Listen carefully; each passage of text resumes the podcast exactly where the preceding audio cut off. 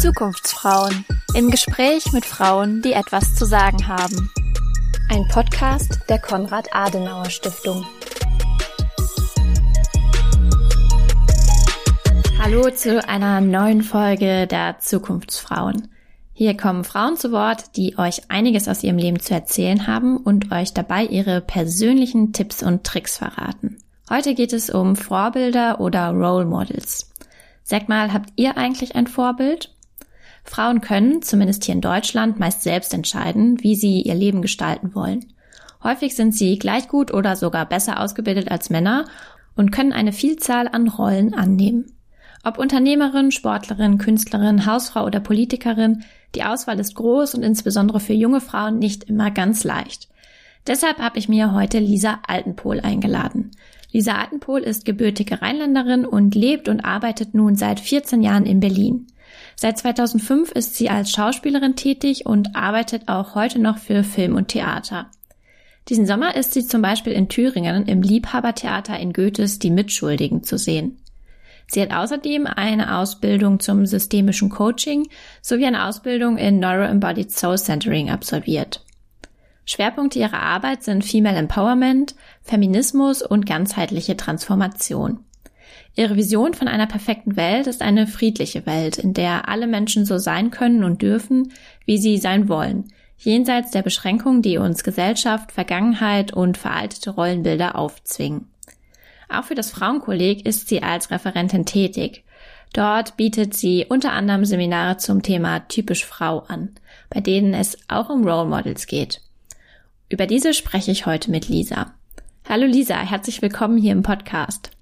Hallo, ich freue mich sehr hier zu sein. Sehr, sehr schön. Lisa, hast du eigentlich ein Vorbild oder mehrere?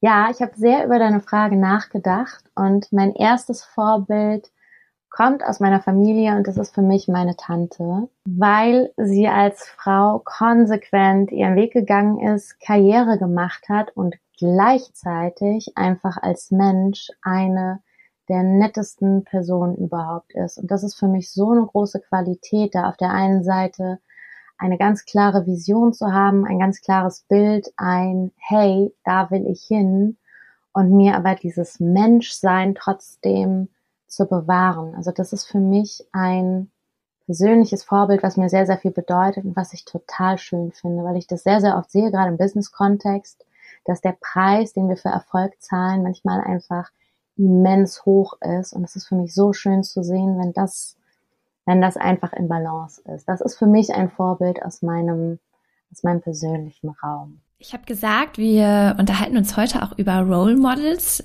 Was ist das eigentlich? Kannst du uns eine kleine Einführung geben, was man unter Role Models verstehen kann? Ja, also es geht natürlich um Vorbilder, es geht um Menschen, die das verkörpern, was ich vielleicht noch nicht lebe, wo ich gerne hin möchte. Und es ist deswegen so wichtig, weil wir als Menschen einfach sehr durch Vorbilder geprägt werden und darüber auch lernen. Und die ersten Vorbilder oder die ersten Role Models, die es gibt, das ist natürlich meine Familie oder das sind die Menschen in meiner Familie. Und darüber lerne und erfahre ich ja schon sehr, sehr viel. Und darüber lerne und erfahre ich auch als Mädchen oder als Frau ganz viel, wenn ich mir meine Mutter angucke, meine Großmutter oder meine Großmütter.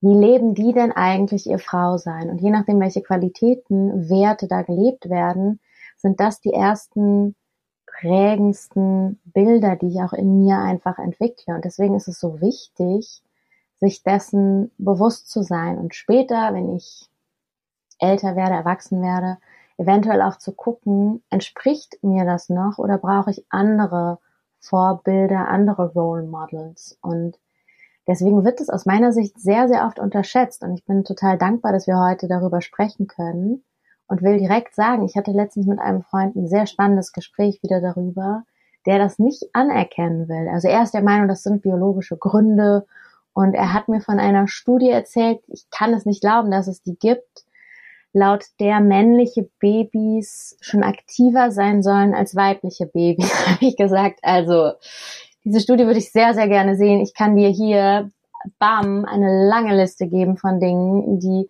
da was ganz anderes belegen und einfach dieses ganze Umfeld, dieses Thema Sozialisierung, wie werde ich geprägt, was sehe ich, was erlebe ich, das ist riesig groß und das können wir ganz oft nicht greifen und deswegen ist es so wichtig, das bewusst zu machen und dann einfach auch sehr bewusst zu wählen. Wo will ich hin? Wer repräsentiert das, was mir persönlich wichtig ist? In deinen Seminaren beschäftigst du dich ja auch damit, wie sich weibliche Rollenbilder gewandelt haben.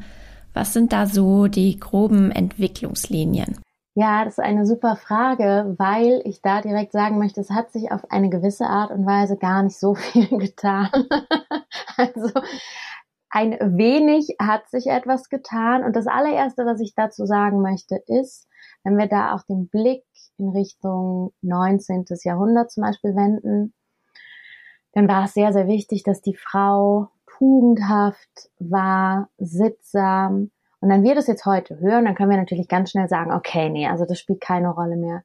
Wir haben dafür heute einfach ein anderes Wording oder wir wir sehen das anders. Das hat bei uns ganz, ganz viel dann damit zu tun, zum Beispiel, wie wir mit weiblicher Sexualität umgehen, wie wir damit umgehen, wenn Frauen sich offenherziger kleiden. Und deswegen ist es auch da so wichtig zu verstehen, wie Bilder und Werte auch über Generationen weitergegeben werden. Meine Großmutter zum Beispiel mütterlicherseits, die war da sehr, sehr streng.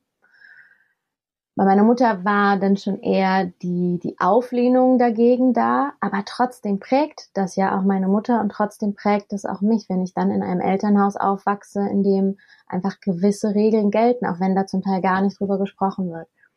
Und um nochmal auf diese Frage zurückzukehren, also was natürlich ein riesengroßer, wichtiger Meilenstein war und ist, ist das Frauenwahlrecht 1919. Und wenn wir uns das einfach eben überlegen, das ist gerade mal 100 Jahre her. Also ein ganz, ganz wichtiger Punkt hm, hat vor nicht allzu langer Zeit stattgefunden. Und ich habe nochmal in die Richtung Geld geguckt, in die Richtung Finanzen, weil das auch, finde ich, ein riesig großes, wichtiges Thema ist.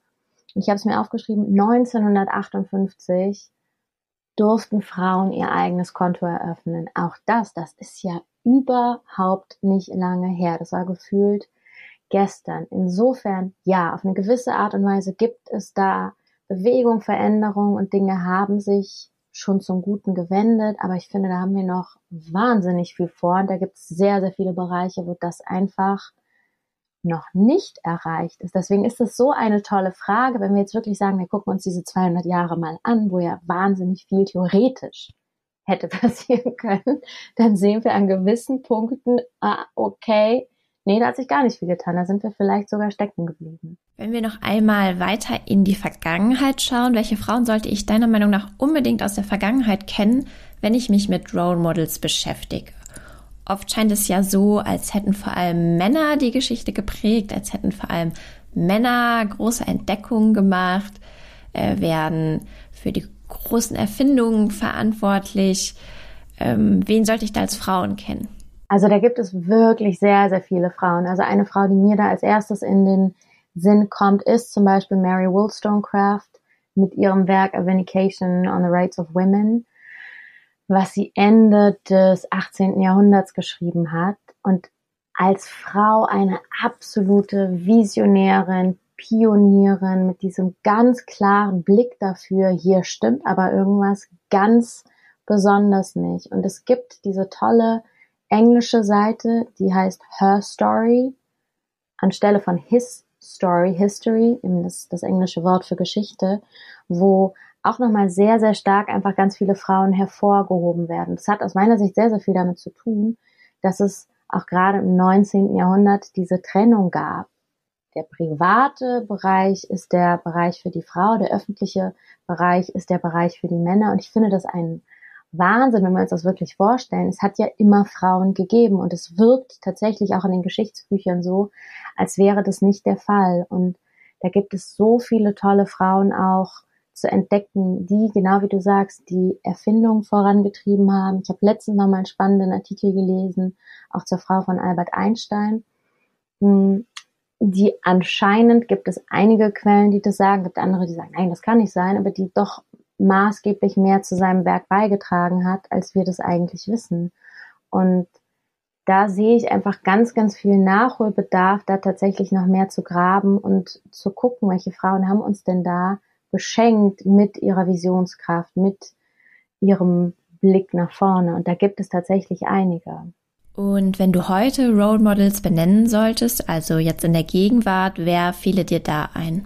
Auch sehr, sehr viele. Also wenn wir jetzt in den, in den politischen Bereich gucken, ist es für mich zum Beispiel Alexandria Ocasio-Cortez, die ich als amerikanische Politikerin einfach sehr, sehr stark finde. Und ich habe heute tatsächlich auch nochmal kurz geguckt und gesehen, wow, sie ist vier Jahre jünger als ich, aber von ihrem ganzen Auftreten habe ich immer gedacht, die ist auf jeden Fall älter als ich. Die hat so ein Standing und ich finde das so toll, mit welcher Leidenschaft und Kraft sie da für Frauen, für Frauenrechte, für Minderheitenrechte einsteht. Das ist für mich ein sehr, sehr großes Vorbild, weil sie das auf eine sehr, wie ich finde, schöne Art und Weise macht, eben wohl wissend darum, trotzdem vernünftig zu bleiben im, im Dienste der Sache. Und eine andere Frau der heutigen Zeit, die ich sehr, sehr gerne mag, das ist Theresa Bücker. Das ist eine Feministin und Journalistin, die ich auch, ist jetzt sehr persönlich geprägt von mir, weil ich da, glaube ich, mal emotionaler und hitziger bin, auch eine Frau, die einfach sehr, sehr ruhig bleibt in Debatten und sehr, sehr klar diskutiert und sich sehr, sehr stark macht für die Rechte von Frauen. Und das ist gleichzeitig dahingehend dann auch wieder ein Problem, dass wir so wenig Räume dafür haben, wo Frauen ihre Wut zeigen dürfen. Da gibt es ja auch sehr, sehr spannende Studien, die besagen, Männer, die wütend oder aggressiv sind, die werden als durchsetzungsstark empfunden. Und bei Frauen geht es sofort in die Richtung von emotional hysterisch, völlig außer Kontrolle. Und deswegen finde ich es gut, wenn diese Frauen, die da auch politisch oder gesamtgesellschaftlich im Fokus stehen, es schaffen, ihre Wut auf eine gute Art und Weise zu kanalisieren, weil ich das sehr, sehr wichtig finde und diese weibliche Wut auch einfach gebraucht wird. Und dann habe ich gedacht, möchte ich noch zwei Frauen nennen der heutigen Zeit, die ich einfach auch super spannend finde. Die eine ist Regisseurin, Drehbuchautorin, Schauspielerin, Greta, ich weiß immer nicht, wie man den Namen ausspricht, Greta Gerwig, Gerwig, wie auch immer. Und was ich an der einfach sehr, sehr gerne mag, ist, dass sie auch sehr konsequent ihren eigenen Weg geht und damit sehr viel Freude und Leidenschaft dabei ist, ohne dabei so hart zu werden. Das ist das, was ich eben sonst auch oft bei Frauen sehe, dieses ich muss hart sein, um mich in dieser Welt durchzusetzen. Und ich finde, sie hat was sehr Weiches, was sehr, sehr Weibliches, was sehr Fließendes und trotzdem Starkes. Die andere Person ist auch eine, eine Schauspielerin, Natascha Leon, die in einer wirklich tollen Serie mitspielt. Matroschka heißt die Serie.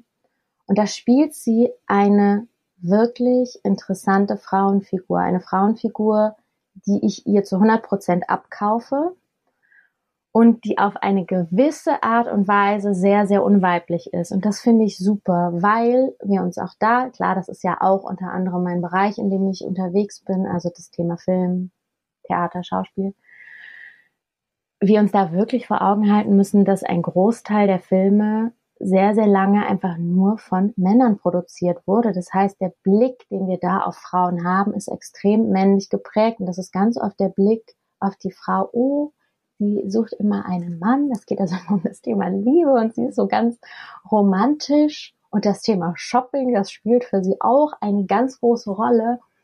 Und diese Figur, die Natascha Leona spielt, die ist so abgebrüht auf so eine gewisse Art und Weise. Die produziert Videospiele, also die ist extrem untypisch und trotzdem total authentisch. Und das finde ich super. Und ich finde, wenn wir eben auch das nochmal in diesem Kontext Vorbilder Role Models einbetten, geht es darum, auch im medialen Bereich Vorbilder zu finden, die wir als echt authentisch und nahbar empfinden. Es geht jetzt nicht darum, da Frauen zu zeigen, die super hart und kühl und kalt sind, sondern einfach ein Spektrum. Und das finde ich super und das finde ich total wichtig, auch für jüngere Frauen oder Mädchen, dass es auch solche Figuren in Filmen, Serien, im Fernsehen gibt, um sich damit identifizieren zu können. Wenn ich vielleicht auch als junges Mädchen lieber Fußballspiele und Computerspiele spiele, dass ich sage, ah, okay, cool, es gibt auch eine Frau, die das macht und nicht, ich bin komisch, ich muss mit Barbies spielen und die Wendy lesen. Gibt es Bereiche, wo du sagen würdest, da sehen wir immer noch hauptsächlich veraltete Rollenbilder? Ja, auf jeden Fall. Das ist jetzt ein Bereich, mit dem ich persönlich gar nicht so viel zu tun habe, weil er mich aktuell nicht betrifft. Aber das ist aus meiner Sicht auf jeden Fall das Thema Mutter sein oder auch die Mutterrolle. Und da bekomme ich wahnsinnig viel mit von anderen Frauen, von Müttern, was das für ein Struggle ist. Und auch da, wenn wir das kurz geschichtlich einordnen, ist natürlich gerade in Deutschland dieses Mutterbild extrem stark aufgeladen durch die Zeit der Nationalsozialisten, die das so hochgehoben und glorifiziert haben. Und da sehe ich eine große Diskrepanz an progressivem Vorankommen und extrem veralteten Bildern. Und es gibt ein tolles Buch, ich habe es noch nicht gelesen, es steht aber auf meiner Liste von Alexandra Zykonow.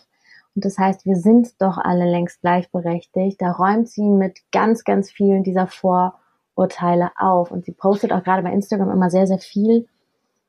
Zum Beispiel auch aus Kitas oder Kindertagesstätten, dass dann das Zettel aushängen, wo dann steht, liebe Mamas, bitte denkt daran, dass die Kinder das und das brauchen. Und alleine das ist so fatal, weil das überhaupt keinen Raum dafür öffnet, dass es auch noch Väter gibt oder überhaupt Menschen, die sich weder als Mutter noch Vater bezeichnen würden, was auch immer. Also da öffnet sich so ein ganzer Kosmos an, an Themen.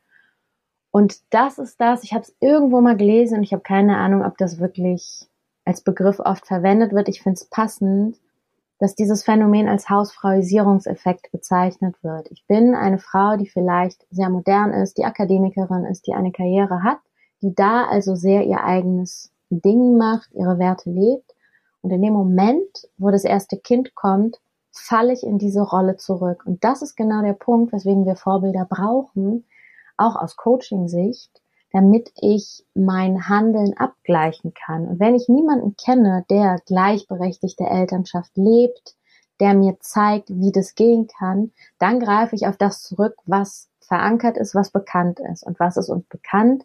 ja, die Frau ist diejenige, die sich um das Kind kümmert, die zu Hause bleibt, die vielleicht auch danach nicht mehr in den Beruf zurückkehrt, was sich eh nicht lohnt. Also es gibt auch da ganz spannende Zahlen, dass Frauen, die nach dem ersten Kind in den Beruf zurückkehren, bis zu 61 Prozent Gehaltseinbußen haben. Das ist eine riesig große Zahl. Und da sehe ich auch riesig großen Nachholbedarf. Wie kann ich eine Mutter sein und gleichzeitig meine Bedürfnisse leben? Wie kann ich Mutter sein und gleichzeitig Mensch bleiben, der vielleicht auch noch andere Interessen hat? Und ich würde mir eine Welt wünschen, wo wir auch Väter von Neugeborenen fragen, wie? Wer passt denn aufs Kind auf, wenn du wegfährst? Also alleine das, alleine diese Frage. Solange ich nicht alleinerziehend bin, wird es da ja irgendwen geben, Partner oder Partnerin, aber dass die Frau, die das Kind ausgetragen hat, dann immer diejenige ist, die da so im Fokus steht. Ich finde das, also das finde ich ganz extrem. Das ist für mich auch einer der Gründe, weswegen ich denke, ich überlege mir das sehr genau, ob ich mich da überhaupt reinbewegen will. Und das ist traurig, dass das ein Gedanke ist, der damit im Raum steht. Ja, oder wenn dann ganz explizit davon die Rede ist, dass heute mal der Vater babysittet, das sagt ja auch niemand über Frauen, also die Mutter babysittet heute, habe ich, glaube ich, noch nie gehört. Aber noch mal eine andere Frage. Wenn ich mich mit anderen Frauen auseinandersetze, wie finde ich von da zu meiner eigenen Rolle? Wie finde ich heraus, was für Qualitäten ich in mein eigenes Leben integrieren will? Und vor allem, wie mache ich das dann? Hast du Tipps dafür? Ich finde es immer grundsätzlich super, mich mit anderen Frauen zu verbinden, also auch ein Stück weit aus dem Vergleichen rauszutreten und auch zu gucken, was finde ich gut. Und ich finde die Frage dahingehend toll, weil ich mich auch fragen darf, was lehne ich an anderen Frauen ab? Und das ist ganz oft etwas, was ich mir selber nicht erlaube. Wenn ich also draußen eine Frau sehe und denke, ah, diese Frau, wie sie Grenzen setzt oder wie sie sich durchsetzt, das finde ich nicht richtig, dann darf ich auch da nochmal überprüfen, wie sehr erlaube ich mir das. Das finde ich immer total gut, da einfach genau hinzugucken und ehrlich mit mir selber zu sein. Hat das vielleicht mit meiner Prägung zu tun, dass ich innerlich denke, nee, als Frau sollte ich das nicht tun, als Frau darf ich jenes nicht tun. Und darüber hinaus finde ich das sehr, sehr schön, sich von anderen Frauen inspirieren zu lassen. Und für mich ist da wirklich die große Frage auch der Werte. Welche Werte verkörpert diese Frau? Und ich habe mir persönlich diese Frage eben auch nochmal gestellt. Bei allen Frauen, die ich als Vorbilder erachte, sehe ich, dass diese Frauen sehr mit sich verbunden sind, aus meiner Sicht von innen nach außen leben. Und das bedeutet für mich, ich bin so mit mir verbunden, ich weiß, was, was mir wichtig ist, welche Werte mir wichtig sind.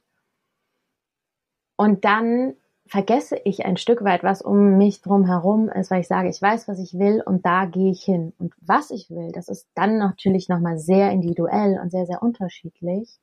Aber es ist ein, ich weiß um die Dinge, die mir wichtig sind. Und ich finde, das dürfen wir uns bei jeder Frau abgucken oder uns davon inspirieren lassen und es dann mit den eigenen Werten vergleichen. Ich habe zum Beispiel auch lange gedacht, ich muss härter sein, ich muss durchsetzungsstärker sein und ich merke, das entspricht einfach nicht meiner Person. Es ist super gut, durchsetzungsstark sein zu können, aber ich bin keine harte Person. Ich bin keine Person, die super tough ist. Ich bin tatsächlich dem weiblichen Klischee entsprechend sensibel, emotional und ich merke, wie es ist, und das ist auch total spannend als Prozess, wie ist es als diese nette, sensible, empathische Person Grenzen zu setzen. Und ich habe lange gedacht, um Grenzen zu setzen, muss ich super hart und tough sein. Und da merke ich jetzt, nee, das ist nicht so. Aber trotzdem habe ich mir gerne Frauen angeguckt zwischendurch, die sehr, sehr hart sind. Und das finde ich aber heute überhaupt nicht mehr ansprechend. Auch das darf sich also wandeln im, im Laufe des eigenen Prozesses. Ja, die eigene Rolle dann auch tatsächlich zu leben, das kann ja durchaus auch manchmal herausfordernd sein. Was nimmst du für Probleme und Konflikte in Bezug auf eigene Rollenbilder wahr? Wie kann ich damit konstruktiv umgehen? Ich glaube ganz grundsätzlich, dass es sehr, sehr viele kollektive Glaubenssätze gibt. Und ich glaube, ein weiblicher kollektiver Glaubenssatz ist, ich muss brav sein. Ein weiterer, ich muss mich um die Bedürfnisse anderer kümmern. Und auch da gibt es eine super tolle Fotoserie aus den 70er Jahren, wo Frauen in U-Bahnen, S-Bahnen, also auf jeden Fall im öffentlichen Personennahverkehr fotografiert wurden. Und allein aus den Bildern ist ersichtlich, dass das auch auf körperlicher Ebene ganz stark verankert ist. Jemand kommt, ich mache mich sofort klein, ich rück zur Seite, ich nehme keinen Raum ein.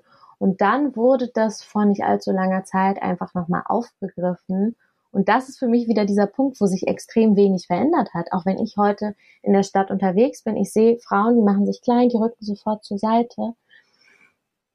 Das heißt, das kann einfach ein ganz großer Konflikt sein, wenn ich für mich sage, ich bestimme ab heute, ich will nicht mehr brav sein und viele Frauen um mich rum erfüllen aber noch diese Rolle. Also das bedeutet, ich brauche dafür einfach sehr, sehr viel an Kraft, an Mut, an Resilienz und zu sagen, ich will das aber nicht mehr, ich nehme das nicht mehr hin. Ich will heute eine Frau sein, die Raum einnimmt, stimmlich, inhaltlich, körperlich und das mache ich.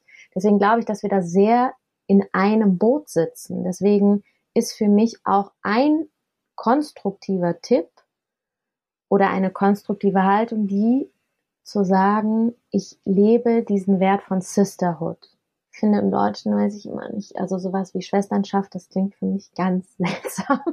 Deswegen finde ich Sisterhood gut. Einfach diese Idee, ich unterstütze andere Frauen, ich verbinde mich mit anderen Frauen und das, was ich mache, da wo ich die Pionierin bin, da wo ich nach vorne gehe, hat das immer auch einen positiven Effekt auf andere Frauen. Also da ist aus meiner Sicht einfach ganz wichtig, innerlich diese Haltung auszusprechen, ich will andere Frauen unterstützen. Ich will andere Frauen empowern und wenn eine andere Frau Erfolg hat, sehe ich das auch als meinen Erfolg an. Weg vom Vergleichen, weg von der Konkurrenz hin zur Verbindung und hin zur Unterstützung. Und sich dessen einfach bewusst sein, wie sehr wir diese Werte und Glaubenssätze einfach auch verinnerlicht haben. Das ist ein Automatismus. Das ist ja nicht, dass ich jetzt als Frau in der Bahn sitze und sage, oh, da kommt jemand, ich rutsche zur Seite, sondern ich mache das ja automatisch so, hm, hier bitte natürlich, ja, ich sitze hier ganz eng gedrängt in der Ecke, aber natürlich mache ich das gerne. Also da überhaupt zu verstehen, ja, das stimmt. Männer sitzen breitbeinig da, also jetzt generalisiert, natürlich nicht alle, aber doch, doch, doch einige. Und ich mag, probiere das manchmal auch aus, dass ich mich einfach mit mehr Raum hinsetze, um das für mich und auch für andere Frauen sicher zu machen. Ich finde, das ist auch ganz spannend, wenn man mal zum Beispiel beim Spazierengehen darauf achtet, wer eigentlich wem aus dem Weg geht. Auch auf Wegen, wo eigentlich eh Platz genug für alle wäre. Ja, sehr, sehr. Das ist auch wieder dieses typische Verhalten von Hochstatus, Tiefstatus. Wer nimmt sich Macht, wer nimmt sich Raum. Sehr, sehr spannend. Lisa, du bist ja auch Schauspielerin und schlüpfst als diese in fremde Rollen. Wie fühlt sich das für dich an, andere Rollen einzunehmen? Gibt es da Rollen, bei denen du sagst, die sind super herausfordernd? Und kannst du für deine eigene Rolle etwas daraus mitnehmen? Ja, auf jeden Fall. Ich liebe das natürlich sehr und finde es toll, in, in andere Rollen schlüpfen zu können, weil das auch sehr viel damit zu tun hat, andere Erfahrungen machen zu dürfen, die ich als Privatperson Lisa jetzt nicht machen könnte. Es gibt eine Figur, die ich spiele, die ich sehr, sehr gerne mag, weil die sehr extrovertiert ist und sehr nach vorne geht. Und da bin ich privat, persönlich, wie auch immer, eher introvertiert und zurückhaltend, obwohl das sehr, sehr viele Leute immer nicht glauben. Es gibt extrem viele Leute, die mich als sehr extrovertiert erleben. Bin ich aber nicht. Also ich bin, glaube ich, das, was man als extroverted introvert bezeichnet. Mm, und deswegen ist es für mich toll, eine Figur zu spielen, die sehr rausgeht und sehr laut ist und sich alles traut und alles macht und damit einfach immer wieder in Kontakt zu kommen. Und die letzte große Rolle, mit der ich wirklich Schwierigkeiten hatte, das war eine Frau, die sich im Hochstatus befindet, die also über Macht verfügt, die über Möglichkeiten verfügt und sich sehr danach sehnt, umsorgt zu werden. Das war für mich so eine Herausforderung, weil ich gedacht habe, ich verstehe dich nicht. Warum? Ist doch toll, du hast diese Position. Warum willst du aus dieser Größe in dieses Kleine? Das ist für mich eine große Herausforderung und ich mache das heimlich immer so. Ich hoffe, das hört jetzt niemand, mit dem ich im schauspielerischen Bereich arbeite, dass ich jeder Figur einfach so einen leichten feministischen Anstrich gebe oder zumindest versuche, die irgendwas sagen oder tun zu lassen, was diesem Frauenbild dient und was mit den Klischees bricht. Und das konnte ich in dem Fall jetzt einfach nicht machen. Da kollidiert es mit meinen eigenen Werten, aber das ist natürlich trotzdem auch für die Arbeit sehr, sehr spannend. Ich würde gern zum Schluss noch ein Thema aufgreifen, das du in deinen Seminaren behandelst und bei dem ich mich zuerst gefragt habe, was hat das denn bitte mit Rollenbildern zu tun? Es geht um neue Perspektiven auf den weiblichen Körper und den Zyklus. Lisa, was hat das mit Rollenbildern zu tun und wieso ist dir das Thema wichtig? Das hat dahingehend sehr, sehr viel mit Rollenbildern zu tun, weil das einfach so eine große Kraftquelle ist. Das ist ja auch, wenn wir es ganz nüchtern betrachten, etwas ganz Natürliches, was aber extrem tabuisiert ist, worüber wir sehr, sehr oft nicht reden. Und wenn wir darüber reden, sehr, sehr oberflächlich und sehr nüchtern und pragmatisch, indem vielleicht nach einem Tampon gefragt wird, wenn überhaupt. Oder indem ich sage, oh, ich habe meine Tage, ich bin müde, es geht mir nicht gut. Und das hat für mich sehr, sehr viel auch mit Grundweiblichkeit zu tun. Und ich beziehe mich da wirklich gerne auch auf Yin und Yang, also einfach um das Ganze archetypisch klar zu machen und zu sagen, Weiblichkeit hat eben mit Ruhe, mit Dunkelheit, mit Passivität irgendwo auch zeitweise mit Rückzug zu tun. Und Weiblichkeit hat sehr viel mit Natürlichkeit zu tun, weil wir über diesen weiblichen Zyklus an die Natur angebunden sind, weil auch dieser weibliche Zyklus vier Phasen hat, was einfach auch sehr, sehr viele sehr, sehr viele Frauen, Menstruierende gar nicht wissen, dass es diese Phasen gibt. Und meine Sicht darauf ist, dass es auch deswegen so sehr tabuisiert wird, weil es uns ein Stück weit die Macht nimmt. Und auch da gilt für mich wieder, wenn immer es ein Tabu gibt, ist das Beste, was wir machen können, da ganz offen drüber zu sprechen, um dieses Tabu zu brechen. Und da sehe ich eine große Verbindung zum Patriarchat und zu patriarchalen Strukturen, in denen wir einfach immer noch leben. Und es ist für mich immer sehr, sehr spannend, dass viele Menschen, viele menschliche, äh, viele männliche Menschen da auch gerne sagen, ah, das, das stimmt nicht, das, das gibt es nicht mehr. Aber da sind wir eben auch wieder in diesem Kontext weibliche Körper, Zyklus, weibliche Sexualität, all das ist mit extrem vielen Auflagen verbunden, mit extrem engen Standards. Und dieser Zyklus ist für mich so eine Kraftquelle, wenn ich um diese vier Phasen weiß, die ja auch den Jahreszeiten entsprechen, also Frühling, Sommer, Herbst und Winter, und mir erlaube, die wirklich auch bewusst und achtsam zu leben. Und es gibt diesen tollen Spruch, den ich super finde, Frauen sind zyklische Wesen. Das auch zu verstehen. Und die Welt, in der wir leben, ist extrem linear geprägt. Höher, schneller, weiter ist ein lineares Prinzip, dem wir aber allein aus diesem Grund gar nicht so leicht folgen können, weil wir diesen Schwankungen unterliegen. Und mal haben wir mehr Energie und können rausgehen, mal ist da weniger Energie und ich ziehe mich zurück. Und das ist einfach was sehr machtvolles, sich das zurück zu erobern. Und der Zyklus ist nun mal ja auch einfach ein Teil des weiblichen Körpers, der eben auch extrem stark objektifiziert wird. Und auch da gibt es eine sehr spannende Studie, die sagt, dass Mädchen schon im Alter von sechs Jahren verstehen und verinnerlicht haben, dass Schönheit ein Wert ist, weswegen wir natürlich sehr auch mit dem Körper hadern, sehr, sehr oft im Kampf mit dem Körper sind, anstatt den Körper als Freund, als Zuhause, als ganz, ganz wichtigen Ankerpunkt zu sehen.